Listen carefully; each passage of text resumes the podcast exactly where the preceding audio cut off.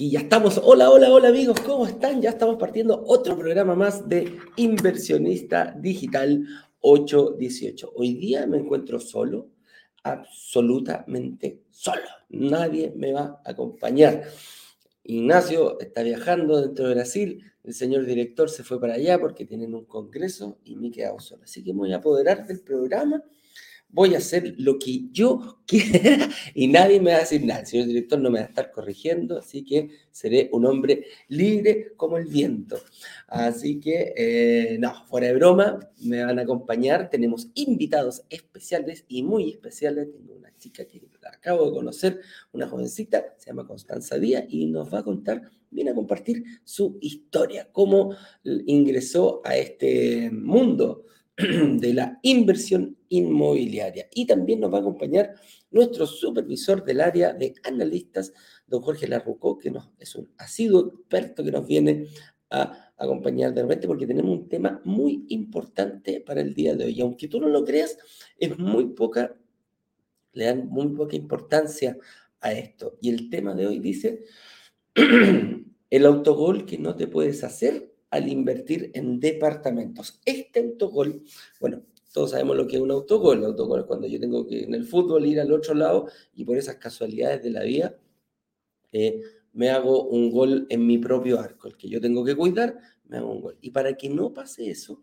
te vamos a dar muchos tips el día de hoy. Y a lo que nos referimos con lo que puede, eh, ¿cómo se llama? Con este autogol que te puede hacer, es única y exclusivamente a un llenado de un documento, que lo tienes que hacer tú como inversionista al momento después de invertir, y cómo lo tienes que llenar para que no te juegue en contra. Cómo, cuándo y dónde encontrarlo, lo vamos a ir analizando en este programa del día de hoy. Algunas instrucciones. Ayer tuvimos nuestro lanzamiento oficial. Nos vestimos de gala, nos vestimos eh, de humita. Bueno, ya estábamos vestidos con la misma ropa siempre, pero nos pusimos los pantalones largos. ¿Por qué? Porque llegamos a la culminación de un workshop y en esta culminación terminamos el workshop y le presentamos a toda la comunidad, a todas las personas que quisieron verlo, nuestro proyecto. El proyecto que nosotros encontramos, encontramos un proyecto muy bueno en etapa Friends and Family. Eh, esa es antes incluso de Blanco. Esta es la etapa que, que, se juntaban los amigos pechugones de los dueños de la inmobiliaria y llamaban a, su, a sus amigos o a sus mejores clientes. Y les decían, mira, el proyecto está, están los permisos, tengo todo, pero todavía voy a empezar a construir quizá en un tiempito más, un par de meses más, pero quiero que ustedes se lleven las primeras unidades. Y ese acto, ¿qué pasa? Como es incluso antes de blanco, o sea, antes que recién se Incluso lo más probable es que tú vayas ahora y a lo mejor están las casas todavía, o hay gente viviendo o ya están deshabitadas. Pero en ese proceso es, es un proceso muy dulce porque al momento de eh, firmar una promesa compraventa están congelando el precio en una etapa muy, muy, muy, muy temprana. Lo que nos permite, obviamente, un precio más bajo y lo más probable es que esas oportunidades no se vuelvan a repetir. Por lo tanto, ayer vino eh, el gerente de ventas de la inmobiliaria y nos acompañó durante el proceso, durante todo el programa y principalmente eh, nos fue apoyando con datos, eh, con datos duros. ¿Por qué estuvieron ahí? ¿A qué se referían? Nos preguntaron incluso hasta de, la, de, citar los permisos para que no se fuera a caer, cómo construían las medidas antisísmicas que tenían. Entonces, la, la, comunidad le puede preguntar todo, un montón de cosas em, que son datos que nosotros no los vemos. Y tú, como inversionista, yo no sé si alguna vez has ido a comprar y puedes hablar directamente con el gerente de la inmobiliaria. Entonces, esa cercanía que podemos lograr, eh, esa cercanía que podemos lograr entre el match que hacemos tanto entre el inversionista como em, nuestro, ¿cómo se llama? nuestro inversionista con la persona encargada, el gerente de ventas de la inmobiliaria, es una oportunidad bastante, bastante buena. Que como te decía, no sé si cuando tú vayas a comprar un televisor, con el gerente de la marca del televisor, es como un poco difícil, pero lo mismo pasa en este caso, sí tenemos la posibilidad de hacerlo. ¿En qué etapa vamos? Muy importante, amigos. Quedan, a ver, son las 8 con, 8 con 20 más o menos, a ver cuánto tengo acá. Sí, 8 con 23. Em, quedan hasta las, a las 6, a las 7 de la tarde nosotros vamos a cortar, vamos a cerrar el carrito, o sea, quedan aproximadamente 11 horas para que tú puedas reservar. ¿Por qué es tan importante reservar? Si estás en la duda o quieres decir, chuta, ¿qué hago? ¿Lo hago no lo hago? Amigo, hazlo. Es una reserva 100% garantizada. ¿Y a qué me refiero que sea 100% garantizada? Que si no calificas, después de tener tu reunión con el analista, se te devuelve el dinero de la reserva. En este caso son 100 mil pesos, se pagan online. Tenemos un proceso aproximadamente de 10 días después para devolverte en caso que el analista diga que no calificas. Ahora, si calificas, ese dinero nosotros se lo vamos a depositar a la inmobiliaria y va a aparecer en tu promesa de compra-venta. O sea, se abona al pie que tú debes eh, negociar y pagar a la inmobiliaria. Y si, por, y si por alguna razón tú durante el proceso calificas y te arrepientes, tienes 14 días desde que hiciste la reunión con tu analista para poder arrepentirte. Nos mandas un correo, nos dice Eduardo, tengo un problema, me arrepentí, quizás lo más probable es que te vayamos a ayudar, alguna duda que tengas, eh, no hay ningún problema en ese sentido, pero lo que sí va a ocurrir es que te vamos a devolver el dinero 100%. Pasado 14 días no se recupera por una simple y sencilla razón, quiere decir que hay gente que lo tiene uno, dos, tres meses y hay lista de espera. ¿Por qué hay lista de espera? Porque tenemos mayor cantidad de interesados que cantidad de departamentos. El edificio está completo, pero la inmobiliaria solo nos dio 150 departamentos. ¿Qué pasó en, el lanzamiento anterior? Tuvimos alrededor sobre 200 em, reservas, lo que nos, obligó a tener lista de espera. Por eso es tan importante hacer la, eh, la reserva y generar tu reunión de análisis lo antes posible. Con eso dicho, em, le doy la más cordial bienvenida a todas las personas que nos están viendo a esta hora de la mañana a nuestro programa Inversionista Digital 818. Aquí nos juntamos de una forma más entretenida, más lúdica, para eh, conversar de algún tema referente a la inversión inmobiliaria. El día de hoy, el autogol que no te puedes hacer antes al invertir en departamentos. Principalmente vamos a ver el llenado de un documento específico, es el de estado situación, que es el paso posterior que vienes después de hacer tu reserva. ¿Qué tan importante es este documento? ¿Por qué es tan importante? ¿Y a qué, em, cómo lo podemos llenar? ¿Y cuáles son los errores que no hay que cometer al momento de eh, enviar este llenado? ¿Y tiene algunos otros documentos que hay que adjudicar? Todo eso se lo vamos a preguntar y lo vamos a conversar con Jorge Larrocuel, que es el, el supervisor del área de analistas comerciales de brokers digitales. Así que, ¿para qué nos juntamos? ¿Para qué vamos a analizar este tema? Principalmente para invertir en departamentos y lograr que se paguen solos, porque cuando subrayamos lograr es porque los departamentos mágicamente no se pagan solos, no todos los departamentos ocurre eso el que tiene que lograr que eso pase eres tú como inversionista. Tienes que dedicarle tiempo, tienes que aprender, tienes que conocer todo este apasionante mundo de la inversión inmobiliaria. Y mientras, eh, cuando sucede eso? Cuando el arriendo comienza a separarse del dividendo. Cuando esas dos variables se alejen lo más posible, quiere decir que la planificación que hiciste de tu estrategia inmobiliaria ha sido la más correcta. Así que, con eso dicho, me presento, soy Eduardo Pabé, director comercial de Broker Digital, y le doy la más cordial bienvenida a todas las personas que nos están acompañando el día de hoy. Em, así que, señor director, lo veo por ahí, si usted quiere, eh, no sé si se encarga usted o me encargo yo, hágame con dedito para arriba si lo hace usted. Eh, hacer, eh, ya, me encargo yo entonces. Vamos a hacer pasar a Constanza que es una inversionista que estuvo con nosotros, em, que ya vivió todo este proceso. Entonces, vamos a ver qué, cómo lo vivió ella principalmente, qué es lo que vio, por qué antes sí, por qué ahora no. Eso es lo, más importante. ¿Qué vio en, en, en, brokers digitales que le dio la confianza de poder invertir?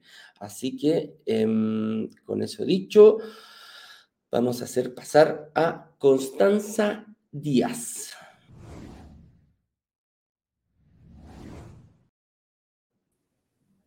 Hola, Constanza, ¿cómo estás?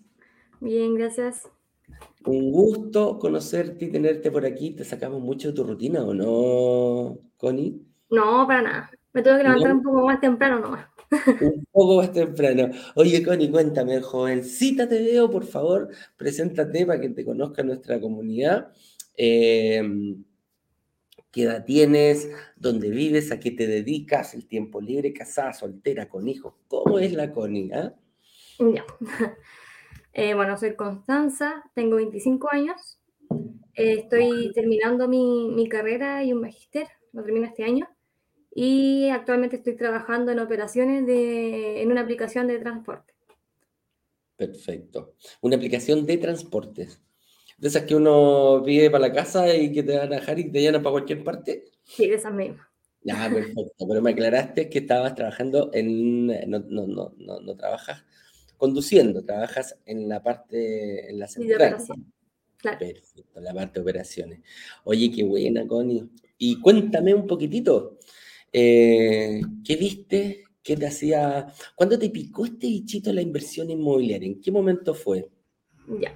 Bueno, a mí siempre mi, mi papá me recomendaba invertir en departamentos.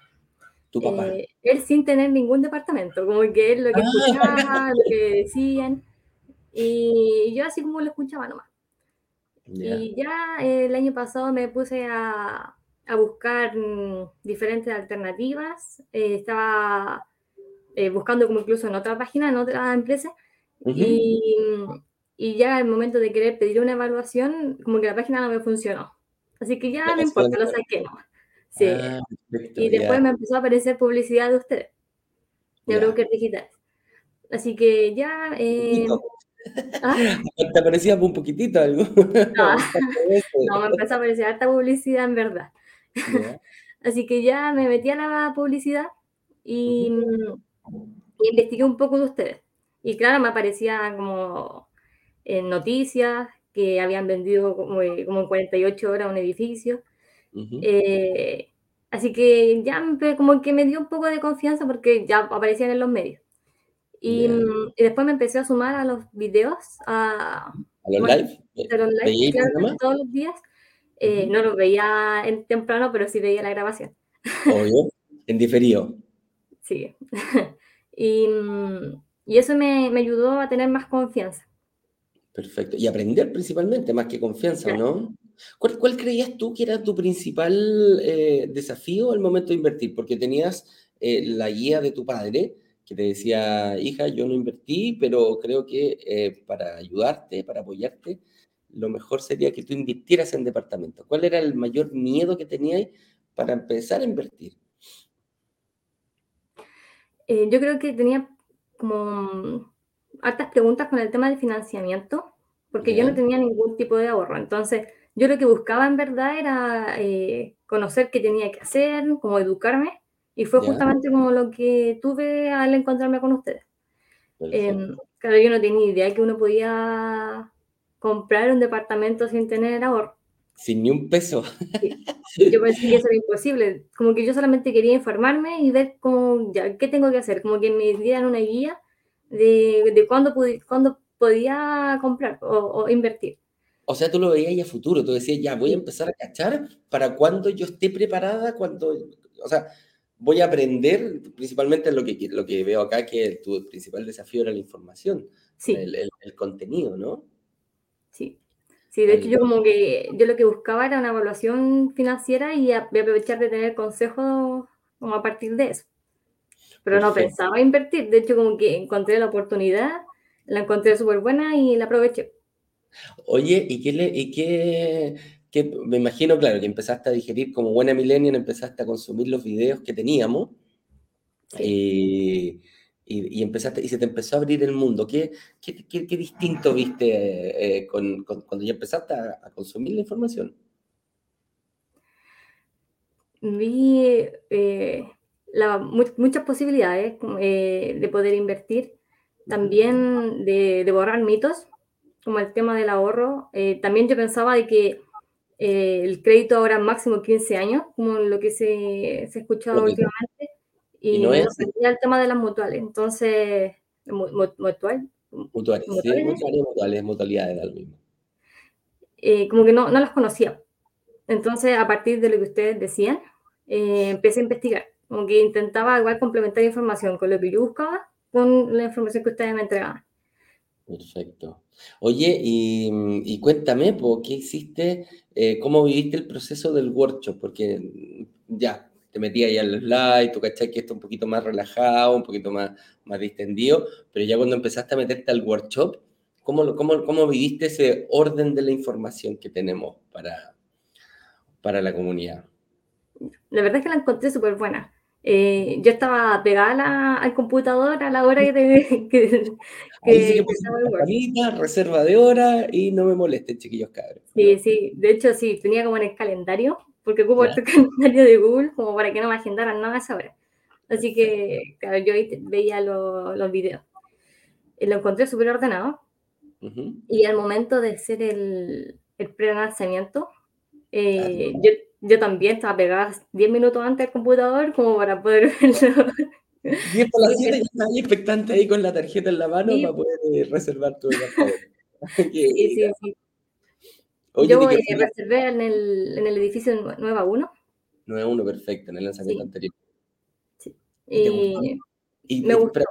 Espérate, según lo que me estáis diciendo, nosotros abrimos el carrito a las 7 de la tarde, enviamos el video a las 7 de la tarde tú reservaste y no viste nada del video, no tenías idea de No, lo vi, lo vi, lo vi, pero vi como, como era un, como un video, como que me podía ir saltando partes.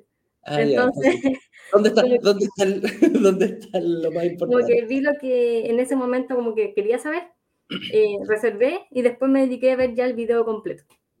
Perfecto, ¿viste? Es importante, es mejor invertir y esperar a esperar a invertir, ¿o no? Sí, es que como que no me quería perder la oportunidad, porque siempre decían de que como que se acababan luego las reservas y yo estaba asegurada. yo quería asegurarme, entonces, claro, después de, reservar, eh, hice la como esta reserva con, con, el, con el experto, no recuerdo el nombre, analista, eh, para poder ver mi situación. Y, después, cuando ya viví eso, no, que la gente al tiro para el otro día, no, no tuve ningún problema. Em, la verdad es que fueron buenos consejos. ¿Tú habías, hecho, hecho tú, me imagino que tú ya tenías como buena ingeniera y, máster, que me dijiste que estabas ahí estudiando ahora, que te felicito, estás ahí estudiando y trabajando. Es un, eh, habla muy bien de, de, tu constancia y tu, y tu metodología. Eh, ¿Ya habías visto, tú ya tenías una, una, en tu cabecita, tú ya habías hecho tu, tu estrategia? cuando llegaste a hablar con el, con el analista, ¿cómo, fue eso? ¿Te cambió la estrategia? ¿Era parecida a la que tú ya habías visto, ya habías aprendido? ¿Cómo fue esa reunión? O sea, igual yo antes ya había tenido una otra reunión. ¿Habías pedido un análisis previa? Sí, sí, tuve una, un análisis previa cuando recién me metí a este mundo, como de, de, conocer sobre las inversiones inmobiliarias, pedí una, una evaluación. Perfecto. Eh, Sí, Elizabeth creo que fue mi, analista. La Eli, sí, pues la Eli te tocó debatir. ¿Y qué tal, qué, qué onda y qué match hicieron con la Eli? Eh, bueno, ella me, pidió información, eh, como de, cuánto estoy ganando, de deudas, y, me dio como algunos consejitos que estoy intentando implementar. Ah, mira, para arreglar bien. Claro, me imagino. Para vestir a la novia, como le dicen. Para vestir, para vestirte novia. Oye, que no te vaya a escuchar tu papá, capaz que se enoje con nosotros, que ah, te estamos, que te estamos buscando novio por ahí.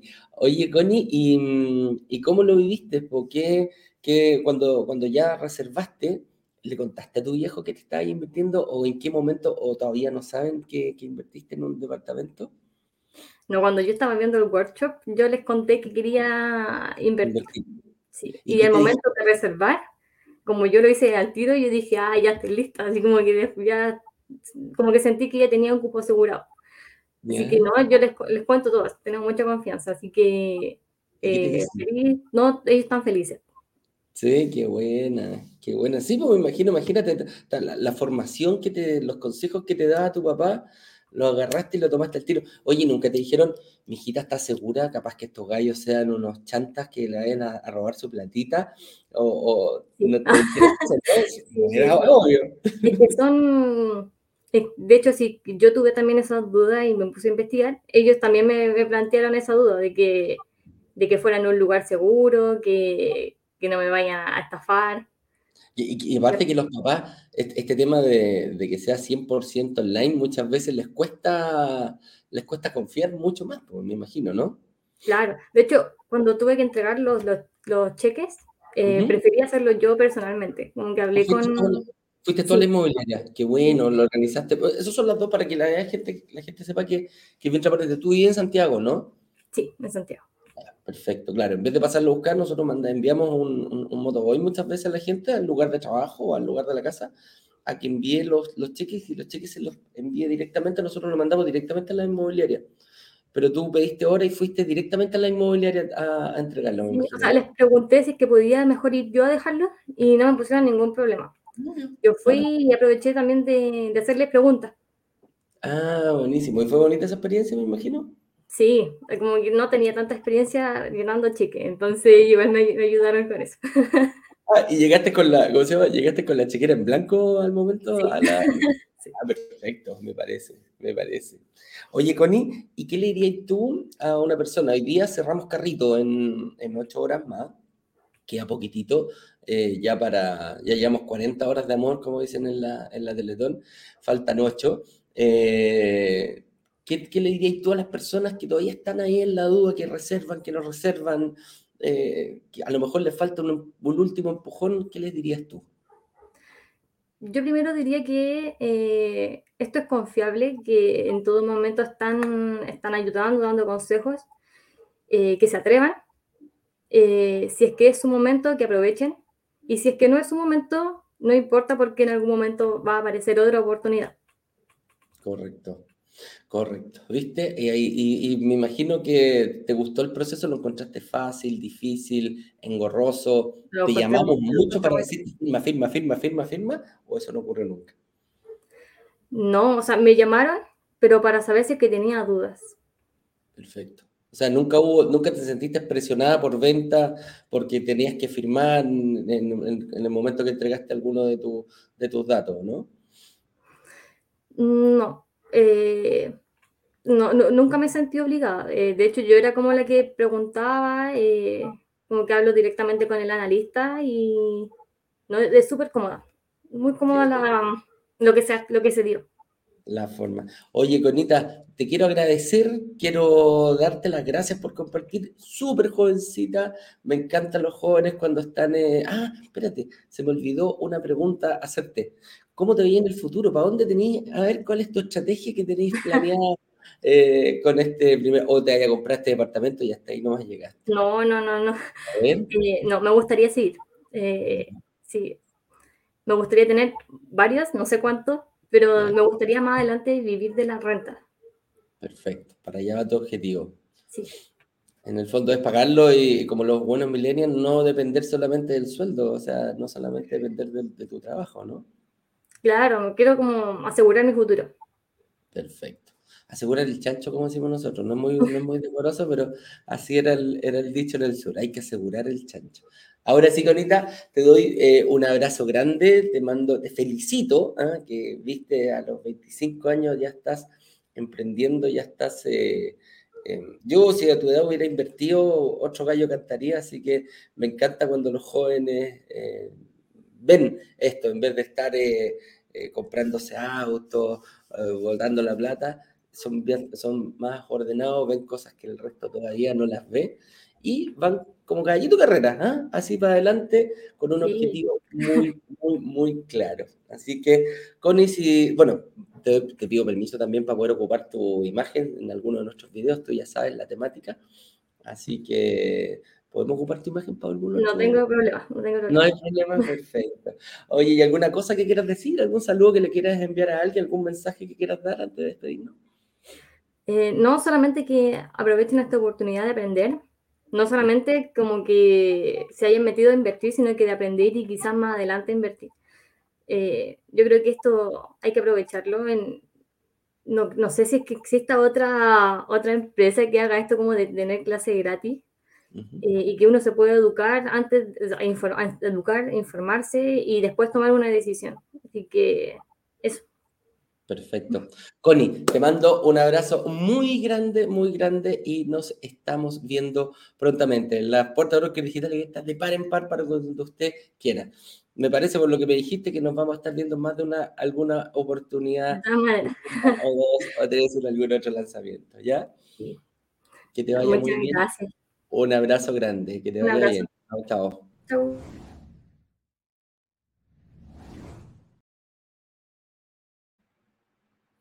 Ahora sí, viste, ya conocimos a la Constanza, me encanta ella, em, oye, jovencita, 25 años, eh, estudiando, ahora haciendo un magíster, trabajando y dio cositas que el resto de sus amigos todavía no ve y ya está invirtiendo, pagando su, su, pie cómodamente y em, viviendo en la casa con sus padres. Así que el poder de pago, que la capacidad de pago que tiene ella, la está aprovechando al máximo en estos momentos. Así que te felicito, Connie, quedas liberada. Si quieres, puedes seguir con tus, em, con tus actividades. Ahí me dice, gracias, me saldré. Que te vaya bien. Un abrazo grande, Connie.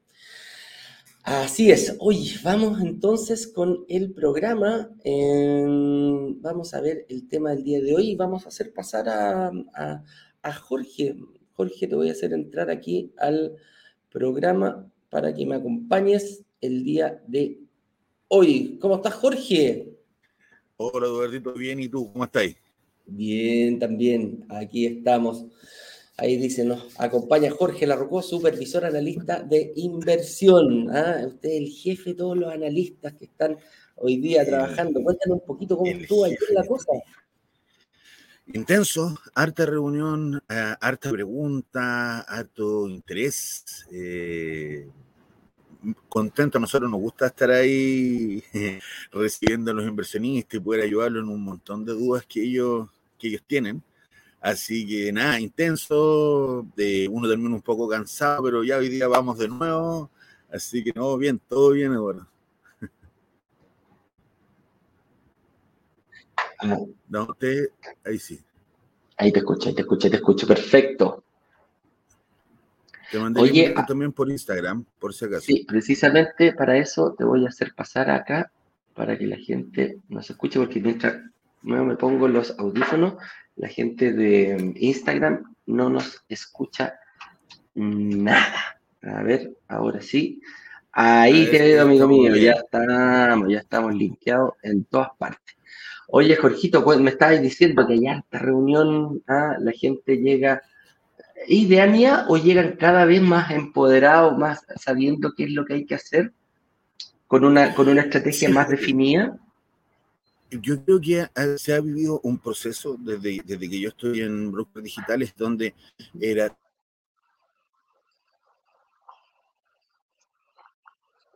Opa. Estás pegado. Estás pegado así. Te veo con poca señal, Jorgito. Parece que em, te veo con poca señal. Si es así, prefiero que te salgas de Instagram. Si estás con mala señal. A ver. Espérame. ¿Aló? ¿Me escucháis, Jorge? Sí, en Instagram te puedo escuchar, pero prefiero, espérame, prefiero, Jorge, prefiero que te, prefiero que te salgas de Instagram y te quedes solamente en YouTube porque en YouTube estás pegado. Ahí sí. Ya, mientras arreglamos este, este temita, porque Jorge no está en su, en su casa, está en su casa de veraneo,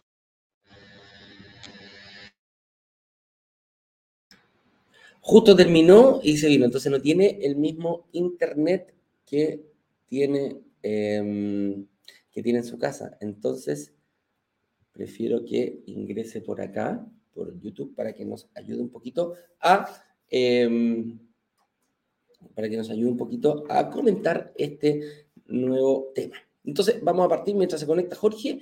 Eh, dice, el autogol que no te puedes hacer al invertir en departamentos. Y aquí precisamente vamos a analizar cuál es el autogol. El autogol para la gente que no sabe de fútbol es eh, yo tengo, el fútbol es claro, defiendo mi arco y tengo que hacer goles en el otro arco, pero muchas veces por algún error mío propio de mi defensa o del arquero o de algún jugador de mi propio equipo, me puedo hacer un autogol, puedo marcar un gol en mi propio arco. Entonces, vamos a saber cuál es ese autogol para no cometerlo. Y acá principalmente es llenar mal tu estado de situación. Un documento muy sencillo que la gente lo mira muy a la rápida puede traerte algún problema para poder, em, para poder avanzar bien, de manera correcta con, con, tu información. En este caso, espérate, ahí llegó Jorgito, ¿me escucháis bien, Jorge? Te voy a hacer pasar acá. ¿Ahora sí, amigo mío? Sí, sí, sí es que desconecté el internet. sí, no. no te metas, sí, no te metas, no, te metas a. No te voy a dejar en, en Instagram. Bueno, bueno, bueno. No te preocupes, porque si no. Bueno, bueno, no es problema. banda y nos quedamos pegados finalmente en la. Estaba hablando un poquitito que llenar mal el estado de situación, que es un documento eh, que te lo piden todas las entidades financieras, eh, te puede traer algún problema al momento de invertir. Entonces vamos a ver bien, em, vamos a ver bien principalmente qué es un estado de citación. Eh, vamos a partir un poquitito explicando desde más atrás qué es y por qué es tan importante. Principalmente, el estado de situación es un documento en el cual yo em, tengo que poner todos mis datos y son, consta de cuatro partes, datos personales, ingresos, cómo saco mis ingresos, cómo los genero, si es eh, de, un, de un empleo normal, con, eh, con eh, puede ser renta fija, puede ser renta variable, puedo variable, mixta. distintos empleos, dos, tres empleos, puedo tener un empleo contrato, quizás otro con boleta, puedo ser también empresario. Hay toda la, la gama de donde ingresen, eh, donde tú puedas generar ingresos, tiene que quedar respaldado precisamente en la primera parte que son los ingresos. Después vienen las deudas. Todas las deudas que yo tengo en el sistema, eh, tarjetas de crédito, líneas de crédito, créditos de consumo, otros créditos hipotecarios, eh, también tienen que ir reflejados en este documento. Y por último, el patrimonio. El patrimonio es Em, todas las cosas que yo tengo a mi nombre. Si yo tengo una casa a mi nombre, tengo, tengo que ponerlo. Si yo tengo un auto a mi nombre, también es patrimonio. ¿Qué otra cosa puede ser patrimonio que siempre se nos olvida, mm, Jorge? Por ejemplo, si tú tienes una empresa que tiene, dispone de maquinaria, es un un, dentista que compraste tus máquinas que no son baratas y tienes esas facturas guardadas, eso también es patrimonio. Invertiste tu capital para adquirir esas maquinarias, esos camiones, eh, etcétera. Todo eso va siendo importante como patrimonio. Forman parte de tu historial de lo que has ido haciendo en tu vida. Correcto. ¿Qué otra cosa puede ser patrimonio? Depósitos a plazo, ahorros en eh, fondos mutuos. Fondos mutuos, el APB hasta las bitcoins, si las tenéis, ponlas. No, no sé si las va a tomar el banco, pero es siempre importante ponerlo. Estos seguros de vida con ahorro también pasan a ser de patrimonio. Exacto. De gente que tomó, de gente que tomó por ejemplo, el, el, el, el 10% y lo traspasó de la cuenta principal y lo puso en la cuenta 2. A la cuenta 2. Todo lo que tenga en la cuenta 2 también es patrimonio, es dinero que tú puedes sacar en cualquier momento Obviamente no es, muchas veces no es llegar e ir, quizás se demoran 10, 20 o 30 días en, pasarte el dinero, pero es un dinero que lo, puedes liquidar fácilmente. ¿ya? Eso es principalmente lo que es un estado de situación. ¿Y para qué ocupa la entidad financiera? Principalmente es para sacarte una selfie. Una selfie eh, y te lo pide cualquier financiera. Eh, eh, te dice, ¿cómo estás tú? ¿Quién eres tú? Mira, en mis datos personales te explico quién soy yo, en la parte de los ingresos te explico cuánto gano, en la parte de las deudas, las deudas que yo tengo como compromiso y cómo las pago y cuánto pago, y el patrimonio es lo que yo ya tengo y he empezado a conseguir, ¿ya? Y eso es, ¿qué tan importante y por qué se piden en las entidades financieras? ¿Cómo lo veían ustedes? Para la gente que no sabe, Jorge trabajó mucha experiencia en bancos, en distintos bancos, ¿Para qué ustedes le hacían llenar el estado de situación a todas las personas que echaban, Jorge? A todos. Piensa que es tan importante que normalmente una vez al año te piden actualizar ese estado de situación. Es más, hoy día el estado de situación lo suben ya a tu página del banco, cosa de que tú puedas ir actualizando cada vez más tus datos más seguidos. Entonces, lo tenías actualizado. lo tenías ahí, tú te metes y vas actualizando los datos tú mismo para así no tener que ir rellenando tantos datos y poder ir adecuando la oferta del banco a ti. o sea, si mm, subió tu renta, te van a hacer una oferta mejor, lo mismo con los hipotecarios. O sea, esos correos esos pop-ups que te dicen cuando tú abres la cuenta del banco, te dicen, tienes preaprobado un crédito por 10 millones de pesos. Para eso es. Viene de ahí, viene de ahí de esa historia. El banco va construyendo tu historia. El estado de situación es tu carta de presentación cuando ingresas. Y a medida que vas creciendo tu historia en el banco, vas ampliando esta historia, le vas contando más al banco y el banco va ampliando estas condiciones de qué te puede dar, cuánto tiempo te puede dar, va cambiando. Por lo tanto, es muy importante tener ese estado de situación actualizado. A nosotros nos pasa lo mismo, como brokers digitales nosotros tenemos nuestro estado de situación, pedimos, esa información, pero trabajamos con inmobiliarias que tienen su propio estado de situación. Dependiendo de la institución, le dan más importancia a una cosa u otra cosa. Pero lo que hacen es que cada uno tiene su estado de situación para fijarse en lo que a ellos les llama la atención.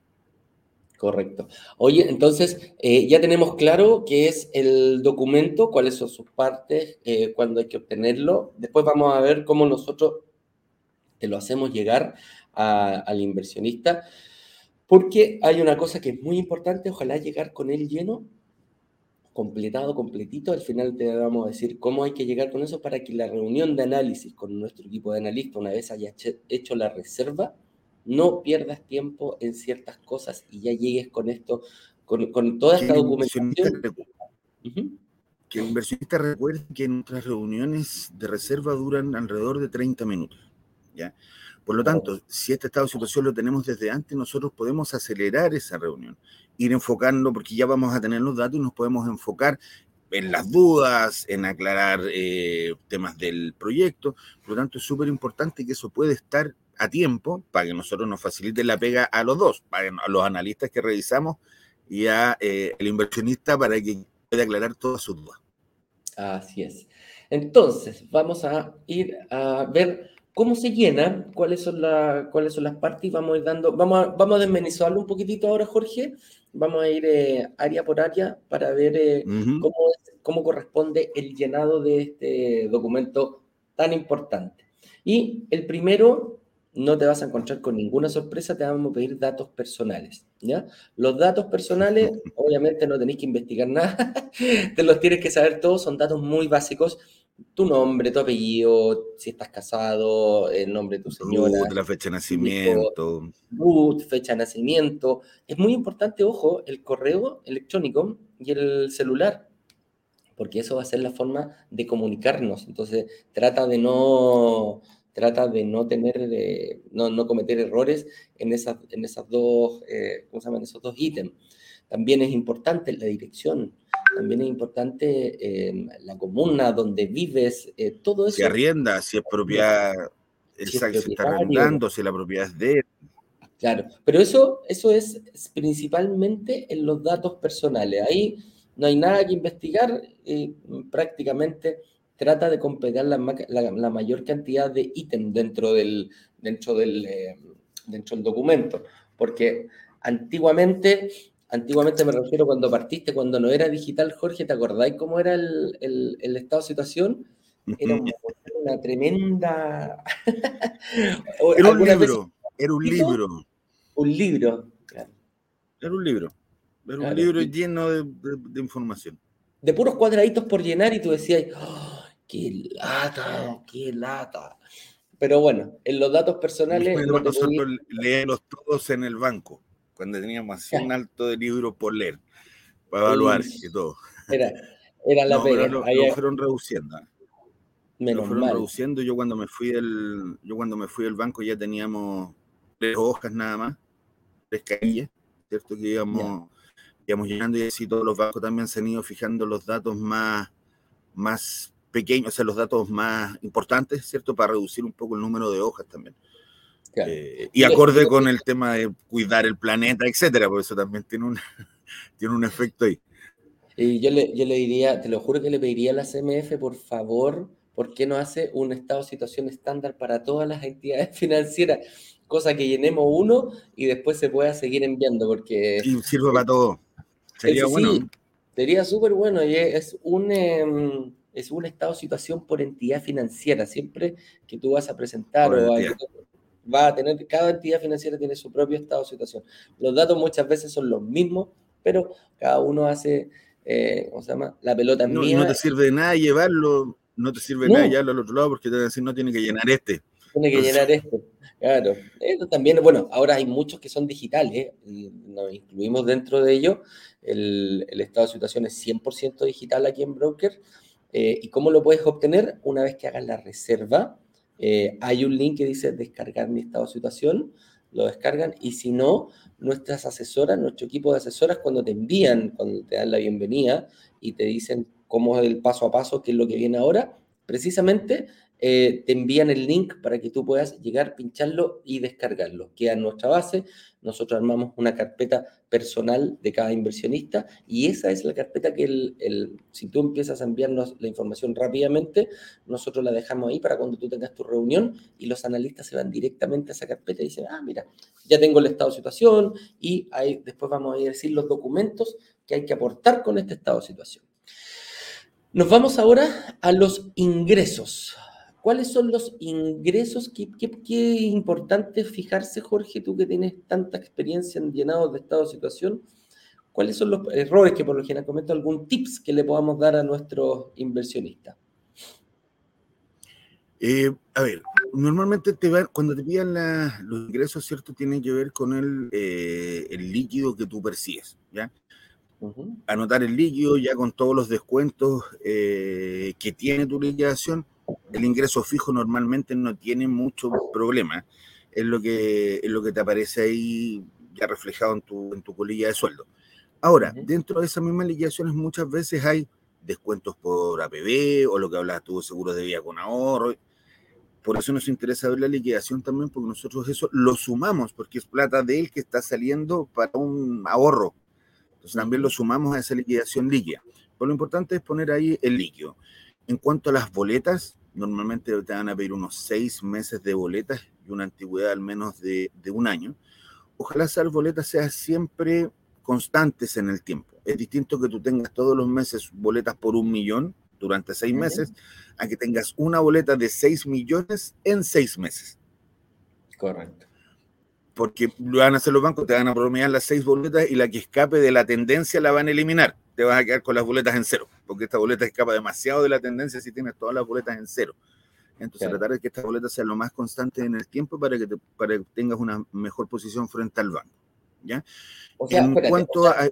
Si tú me dices, la gente que boletea es mejor tener una boleta mensual que una grande eh, cada cierto periodo al año. año. año, dos o tres veces al año. Perfecto. Exacto. Bueno, tú, tú, tú tuviste una experiencia así tú tuviste una experiencia así en algún minuto de arrendar una propiedad y se tenía claro, tengo ingresos por X monto y tú lo vas a mensualizar y dices, ya, pero no te va a alcanzar mensualizado, pues ¿cómo lo haces para vivir el resto del año? Claro. Pues tenía una, una boleta en el año.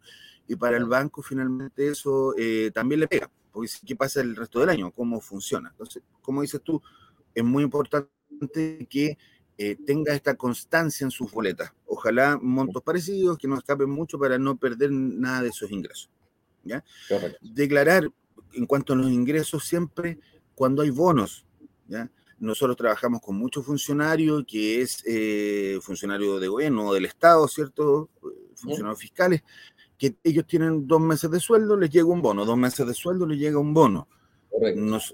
las instituciones saben, en el fondo, cuando tú dices que trabajo para el Estado, que esto tiene ese comportamiento.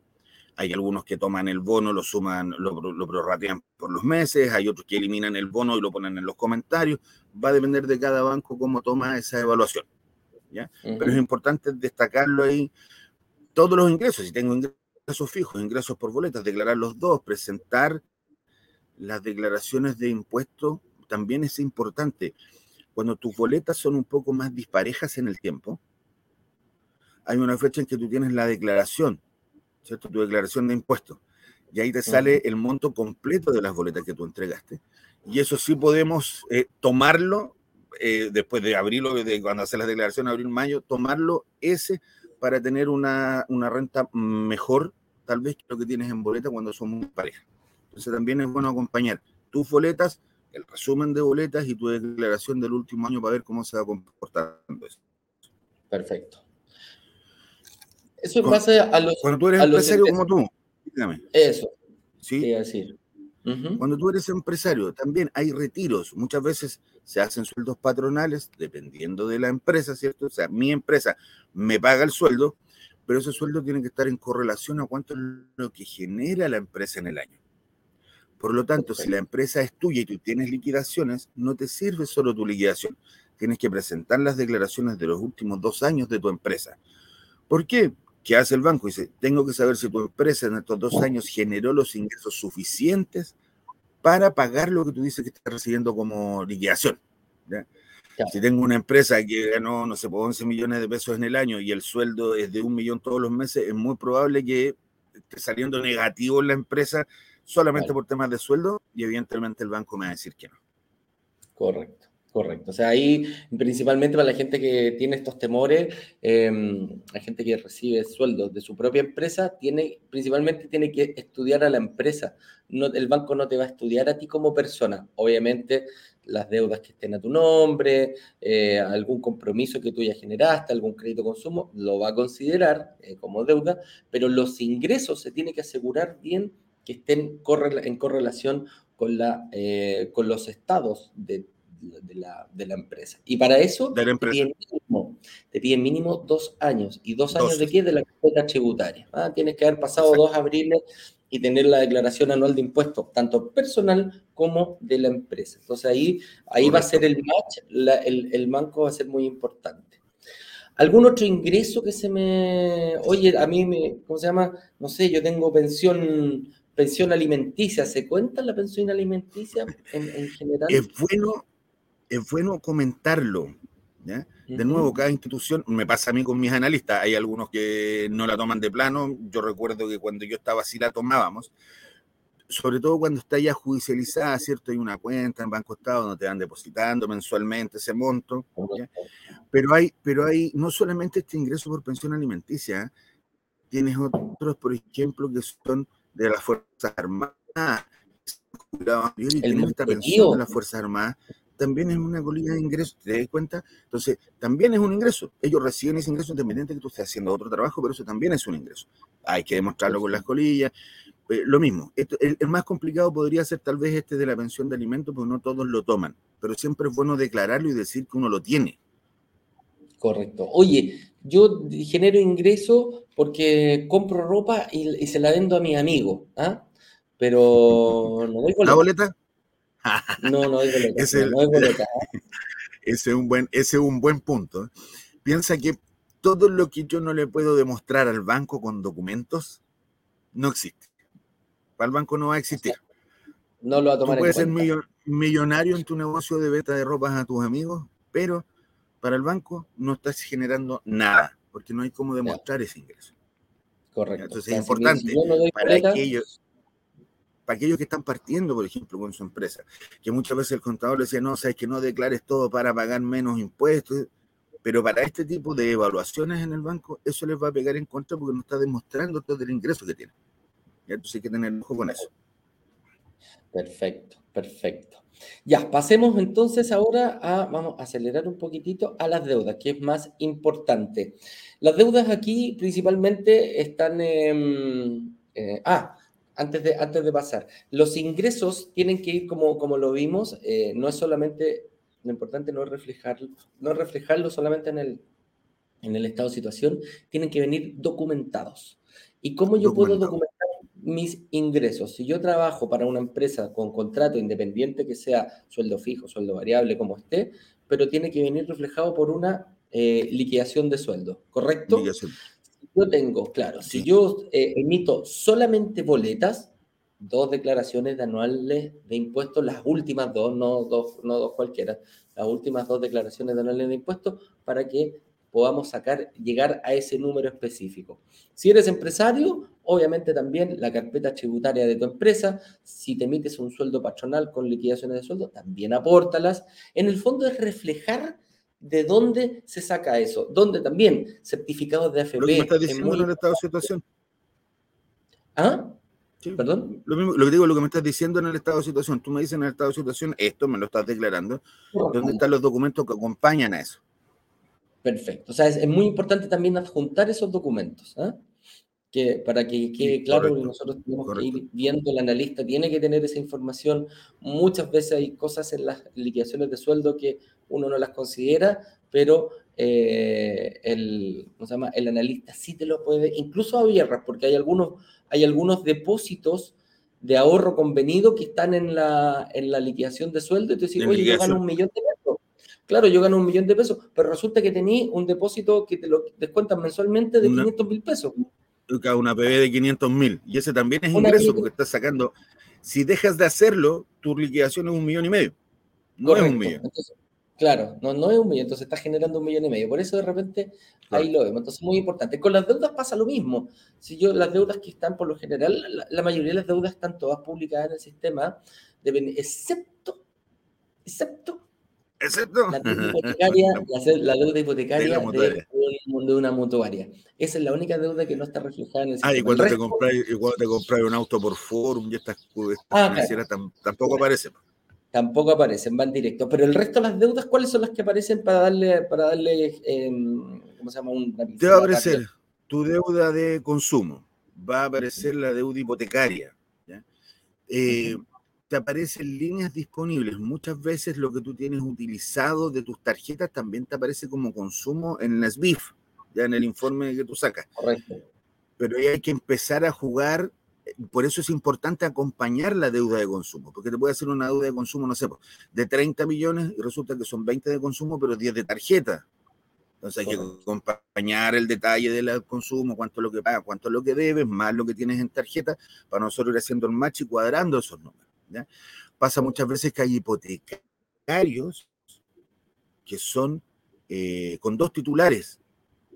¿Ya? Entonces, hay que demostrar que este hipotecario tiene dos titulares porque tiene la mitad de la cuota y tiene la mitad del patrimonio también. Es una por otra. Tiene la mitad del crédito, la mitad de la cuota y la mitad del patrimonio. Y por supuesto que eso te afecta a la hora de evaluación porque no tiene la cuota completa, sino que tiene la mitad de esa cuota. Correcto, correcto. Eh, ¿Qué más te puede aparecer ahí? Eh, Las deudas de la línea crédito también aparece.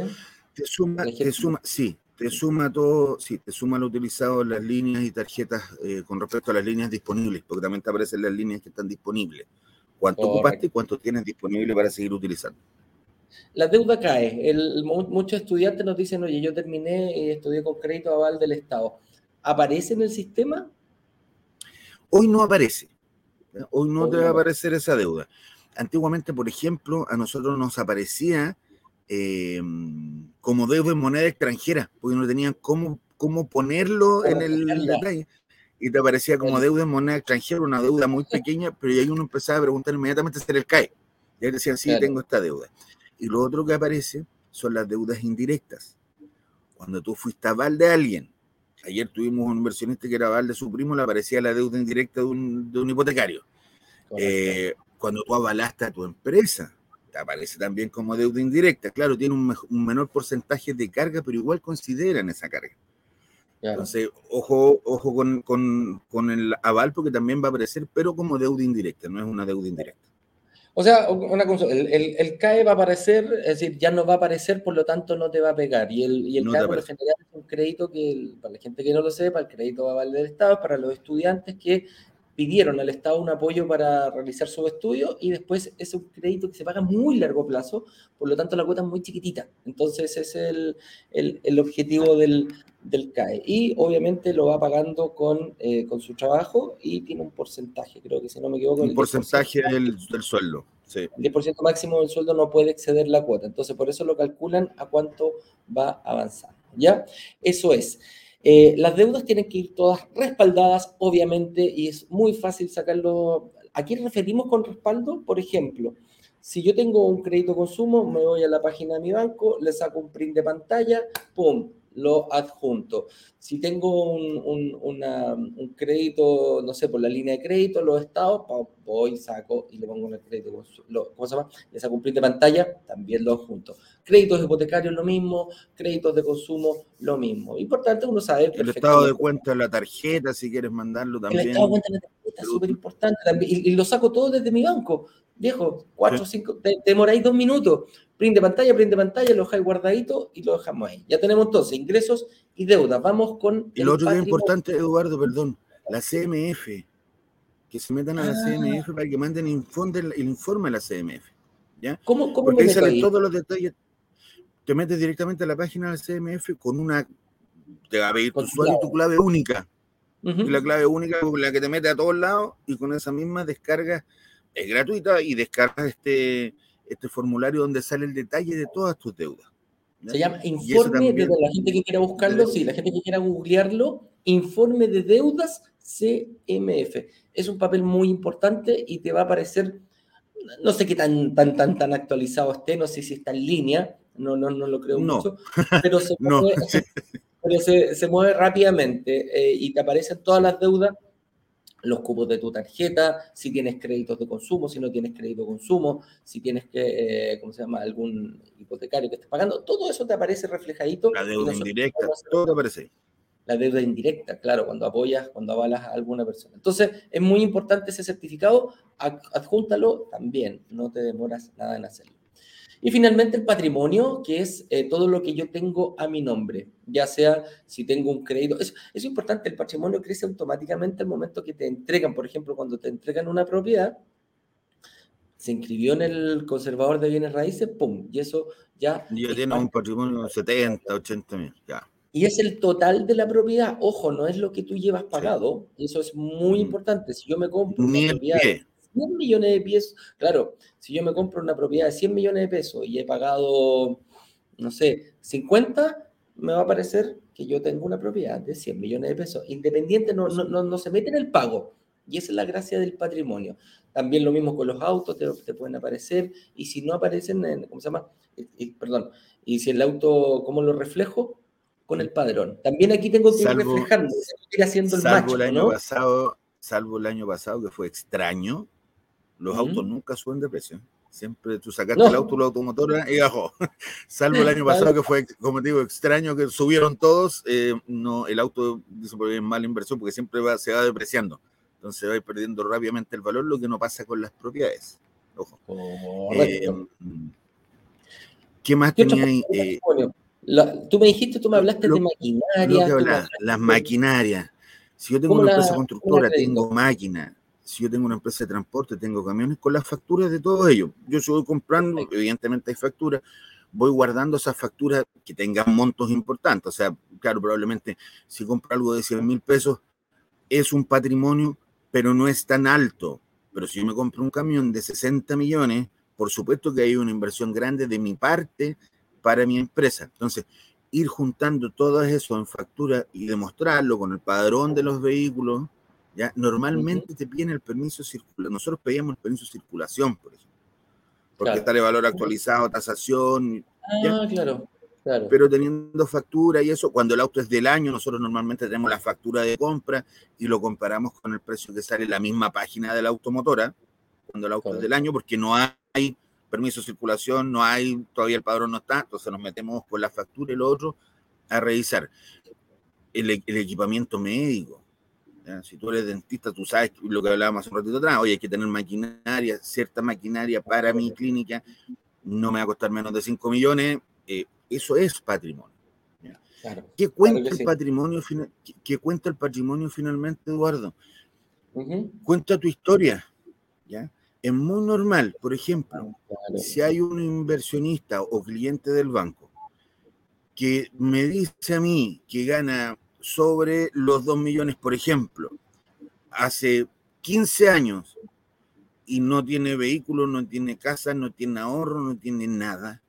Este se la gastó todo. Pregunta, bueno, ¿qué hizo, ¿qué hizo con la plata? ¿Se la fugó? ¿Qué, hizo con la plata? Claro. Se la jugó, pues se dedicó a viajar. Pero es normal que si tú vas avanzando, oye, me voy comprando un auto, voy ahorrando algo de plata, me voy comprando ciertas cosas, y eso cuenta la historia de cómo has utilizado tus ingresos. Por eso el patrimonio también es importante presentárselo al banco. Es importante. Vamos a hacer rapidito las últimas dos preguntas, porque nos hemos alargado un poquitito. Dice, ¿qué pasa si me equivoco? Si te equivocas, no te preocupes, porque en la reunión con el analista te vamos a guiar y te vamos a, em, te vamos a decir, oye, hay un error aquí, o te falta este documento, o eh, vamos a ir analizando tu situación específica. Así que si te equivocas, amigo mío, no pasa nada, llénalo, eh, llena la mayor cantidad de campos. Yo siempre le digo a la gente, llenen la mayor cantidad de campos posible. Si hay algún error, lo vamos a detectar y te lo vamos a decir. Ahora, si tú estás llenando este estado de situación para una entidad financiera para presentarlo directamente, eh, te enojo que si te equivocas puedes quedar fuera. Es así de delicado este, este documento. Eh, una coma mal puesta.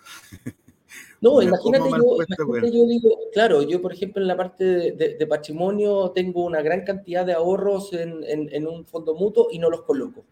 No, y, no los, y no los doy. Quizás puedo quedar fuera por el hecho de no ponerlo. El banco diciendo, este gallo no tiene ahorro. Le dice, oye, pero un momentito, quizás yo tengo 20 millones de pesos en un, en un fondo mutuo bueno, pero no aparece acá en el estado de situación. No hay un respaldo que me diga que realmente eh, esto está depositado en una cuenta corriente del banco. Así que no te asustes, trata de llenarlo lo más posible. Por favor, lo antes posible. Trata de llegar a tu reunión para que no pierdas tiempo. Es muy importante el llenado del estado de situación y también los respaldos. Los respaldos después puedes quedar eh, en conjunto con el analista pero la idea es que trates de enviarnos toda la información lo más rápido posible. ¿De dónde lo sacas?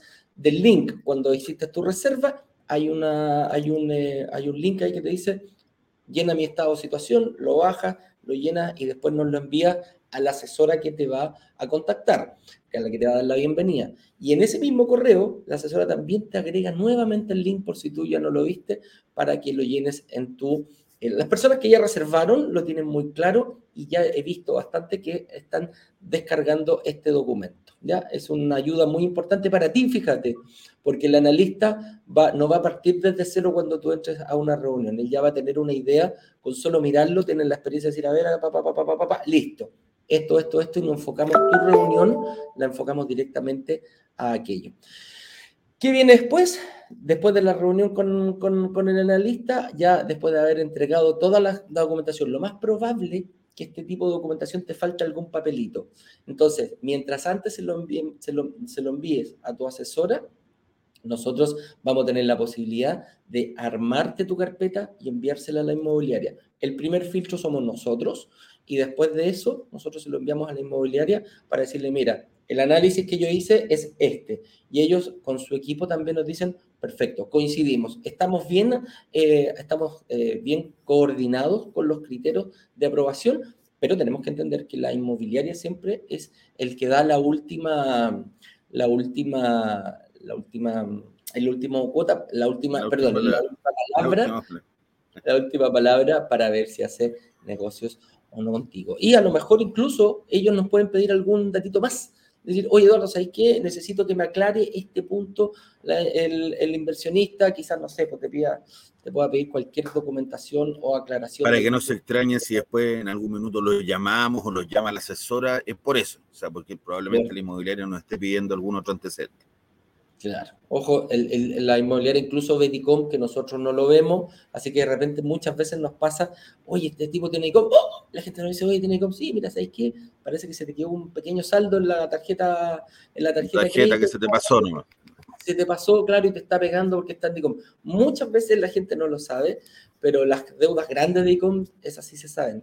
no hay gente que no sepa que una, una, una deuda grande. Pero esas chiquititas, por lo general, nos pueden decir, oye, Eduardo, ¿sabes que tiene un problema en una tarjeta de, alguna, de algún retail que debe 10, 15, 20 lucas, 30 lucas, vaya a saber, pero que son de fácil solución.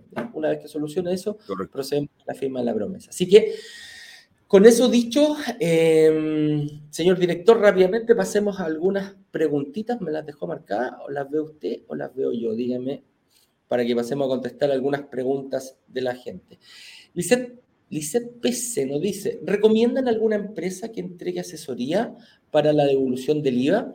Sí, Lisset, nosotros tenemos un convenio como brokers digitales, siempre nos preocupamos de em, cosa que se nos ocurre de buscar a un experto. Y tenemos una, una de hecho, nuestros analistas, cuando pides una reunión con ellos, te, te derivan a alguna reunión con eh, creativos, se llama la, la empresa que, trabajamos, nuestro partner, que te hagan reuniones, eh, o sea, no es que vaya a reunir, te van a decir, oye, yo quiero hacer el proceso del IVA y ellos te van a guiar completamente. De hecho, ojo, eh, Ignacio, yo lo comenzamos ayer ese proceso y les voy a ir contando cómo lo vamos viviendo. Ayer ya envié mi, mi ¿cómo se llama? mis datos para que empezaran a analizarlo porque próximamente recibimos, eh, estamos a puertas a firmar uno de los departamentos que invertimos de forma personal y tengo que prepararme, pues ya me, como en Casa Herrero, cuchillo palo, no lo había hecho antes, así que llamé a Juan Pablo y le dije, Juan Pablo, por favor, ¿qué es lo que tengo que hacer? Quiero ir la experiencia como, como inversionista. ¿Ya? Así que ahí te vamos a ir contando, Lizeth, pero sí tenemos una empresa que lo hace.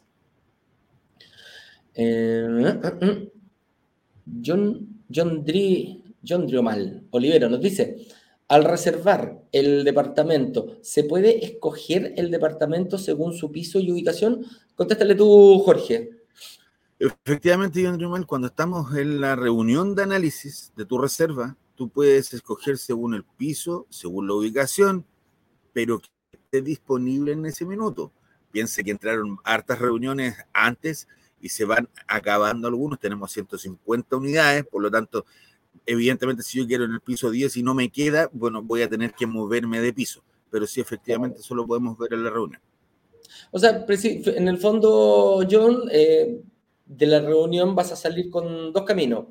Si apruebas, vas a salir con tu departamento asignado y si no, y si no apruebas y sale rechazado por algún motivo, vas a salir con una estrategia clara del por qué está siendo rechazado y cómo arreglarte en, en este periodo para que hagas prontamente tu eh, inversión, ya sea en un corto o mediano plazo. Pero de que sales ganando de esta reunión de análisis, amigo mío, sí, Así es.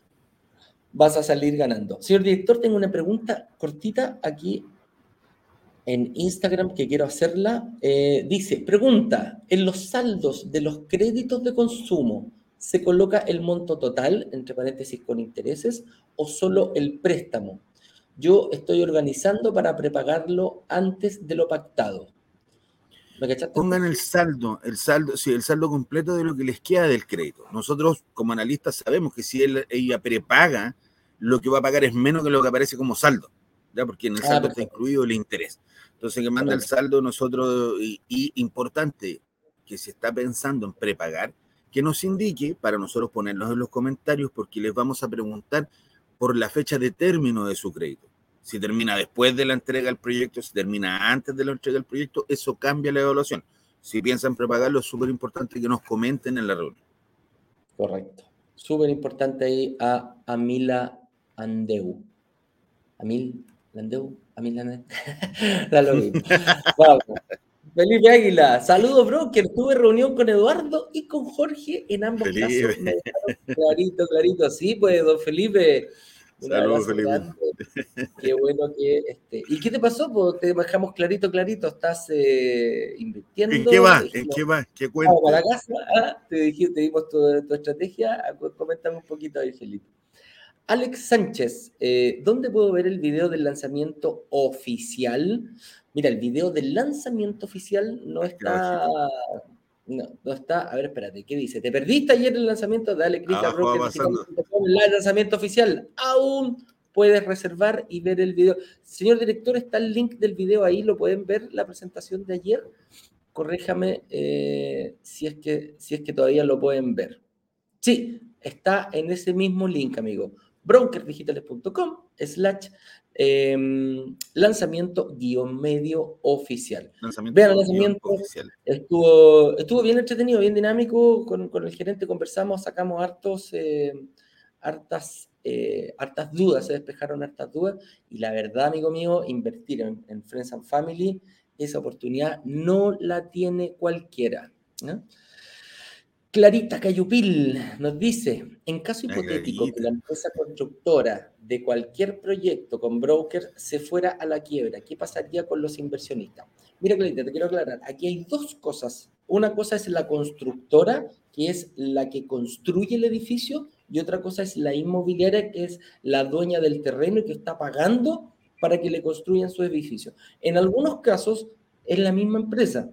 En algunos casos, la inmobiliaria y la constructora pertenecen a los mismos dueños. En muchos casos, ¿qué pasa? La inmobiliaria contrata a terceros para que, eh, a, empresas constructoras para que haga el departamento pasa que puede quebrar la empresa constructora y tú no lo vas a saber porque la inmobiliaria va a decir, ok, tú quebraste, sal, yo llamo a otra y que siga construyendo. No hay problema con eso.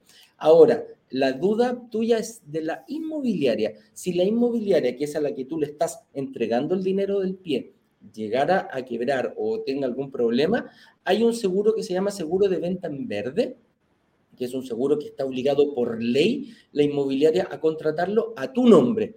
Quiere decir que toda la plata que tú le entregaste a la inmobiliaria, en caso de que suceda esto, tú activas la póliza de seguro y la compañía de seguro te va a devolver todo el dinero que tú le has entregado a la inmobiliaria. O sea, está 100% cubierto, está 100% garantizado por una póliza de seguro. La, compañía de seguro después se las va a arreglar con la inmobiliaria, le va a pedir que le reembolse todo lo que, lo que ella está devolviendo, pero la tranquilidad para ti como inversionista es que tu plata, desde el momento que firmas la, promesa compra-venta hasta que escrituras el departamento, todo ese pedido está cubierto por una póliza de seguro de una compañía de seguro. O sea, un, tercero te va a venir a reponer en caso que tú sinestres esa póliza. ¿ya? Esa es la explicación clarita. Un par de preguntitas más, señor director. John Dee nos dice, ¿y en el tiempo, y en qué tiempo la inmobiliaria da la última palabra contando que solo reserva por 14 días.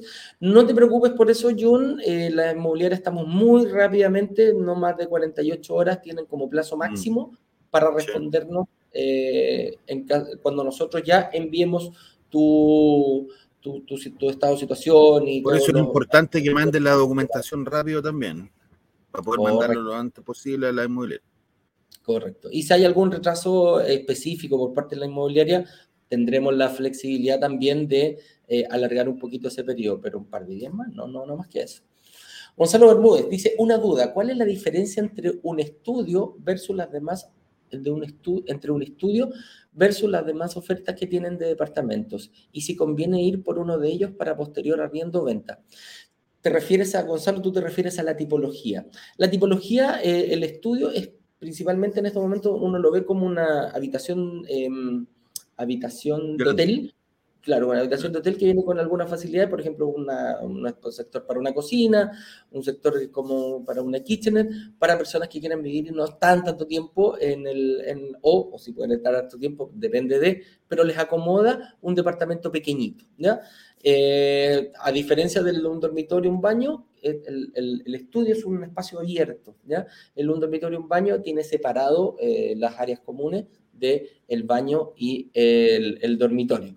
Eso es, ¿Cuál te conviene más? Los estudios tienen una alta demanda de arriendo, tienen una mayor rotación, eso sí, que los departamentos más grandes, pero a ti no te interesa porque el arriendo está completamente asegurado, está garantizado durante tres años con posibilidad de cinco años de arriendo, amigo mío. Así que no te preocupes por eso. ¿Cuál es la mejor eh, tipología? Siempre me hacen esa pregunta, la que a ti te quede cómodo la tipología que a ti te, te, acomode y que sea más fácil de pagar, que no afecte tu, em, que no afecte tu, tu estado de, tus flujos mensuales diaria.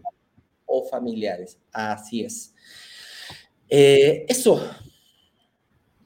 Señores, hasta las 19 horas puedes reservar hoy día con devolución garantizada. Revisa el video con todos los detalles brokerdigitales.com slash lanzamiento guion medio oficial. Vamos a hacer una actividad a las entre 6 y 7 para ver a esas personas que están llegando rezagados y tienen alguna duda. Vamos a salir al aire, voy a estar ahí eh, conversando y también felicitando. Si tú ya reservaste y quieres eh, celebrar, por lo general haremos una champañita o celebramos con alguna cosa, toda la comunidad. Ya vamos a salir tanto por Instagram y también vamos a salir por todas nuestras redes sociales. Algo entretenido haremos.